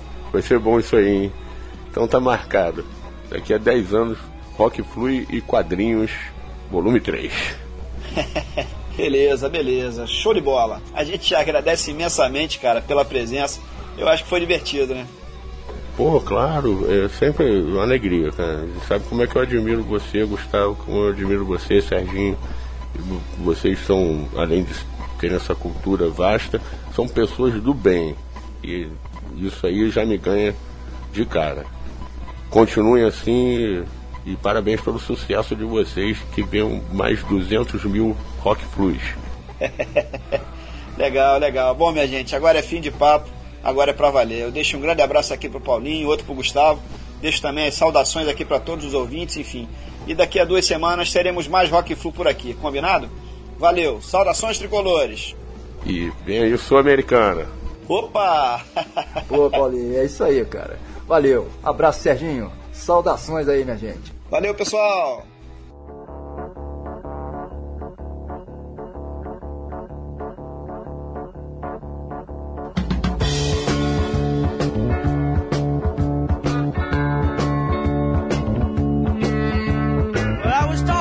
night.